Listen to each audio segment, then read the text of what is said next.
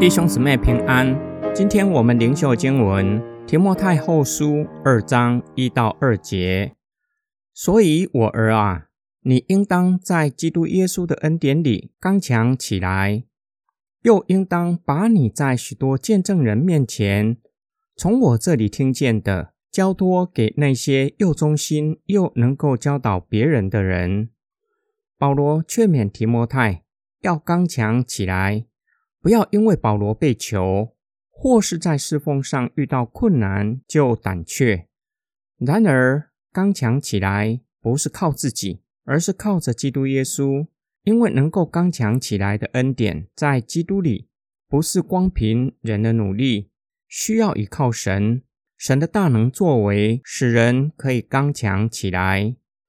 第二个劝勉，将所听见的交托给那些又忠心。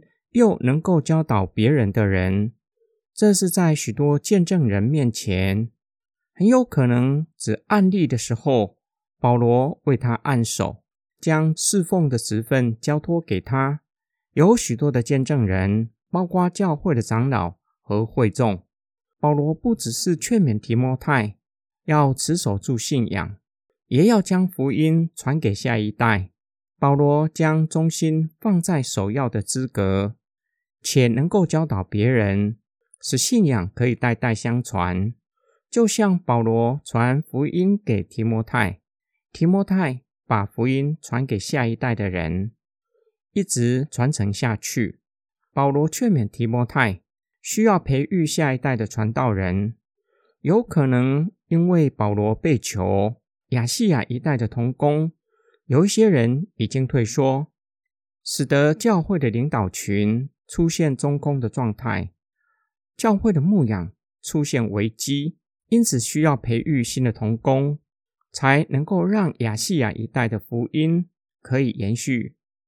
很有可能因为这个缘故，将忠心列在首要的资格，忠于信仰，不传讲异端，不会因为外在的逼迫退缩。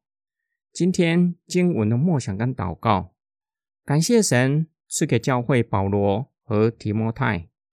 保罗可能就像无法跨越的喜马拉雅山，提摩太就像我们在教会里看到的传道人，面对困难有可能胆怯，需要被鼓励，最后可以靠着主的恩典再次刚强壮胆，完成所托付的使命。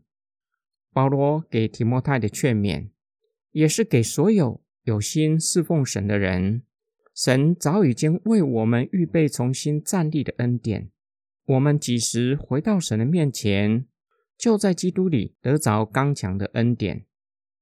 感谢神不离不弃的爱，为我们预备救恩，为我们预备重新得力的恩典。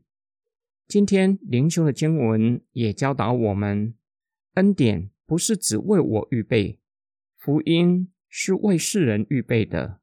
我愿意成为忠心、可以被托付的人吗？